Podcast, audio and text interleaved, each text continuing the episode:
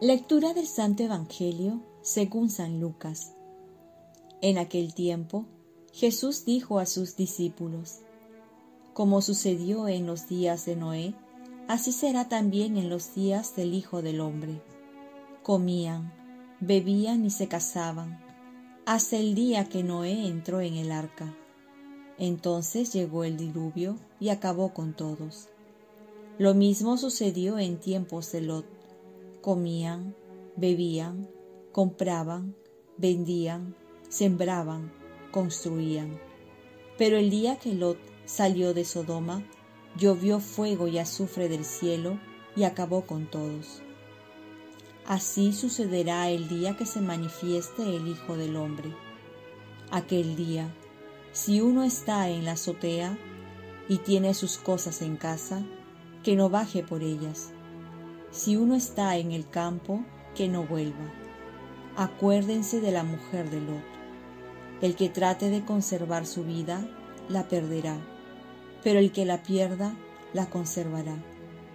Les digo esto, aquella noche estarán dos en una cama, a uno se lo llevarán y al otro lo dejarán. Estarán dos mujeres moliendo juntas, a una se la llevarán y a la otra la dejarán. Estarán dos en el campo, a una se lo llevarán y al otro lo dejarán.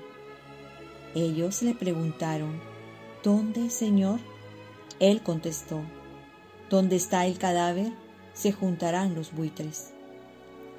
Palabra del Señor. Paz y bien. Es mejor acercarse a Dios por amor que por temor. Pareciera que la historia se repite, lo mismo que pasó en los tiempos de Noé. Sigue sucediendo hoy. La gente vive al margen de Dios en aquellos tiempos terminaron devorados por el fuego y el azufre. Algunos predicadores en el tiempo han tomado el recurso del miedo. Si seguimos viviendo al margen de Dios, el mundo va a recibir un castigo de Dios, pues es un argumento verdadero y que ha tenido resultado en ciertas ocasiones. Cuando se nos presenta a nosotros nuestro fin y también se nos presenta el infierno, que es algo real.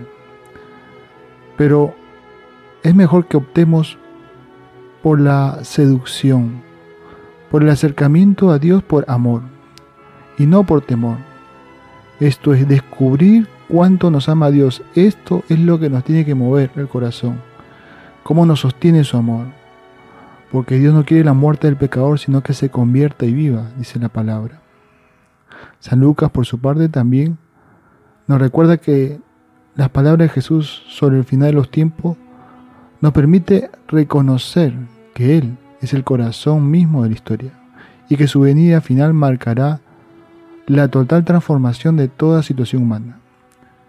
¿Qué espacio estoy dando a Cristo en mi vida, en mi corazón?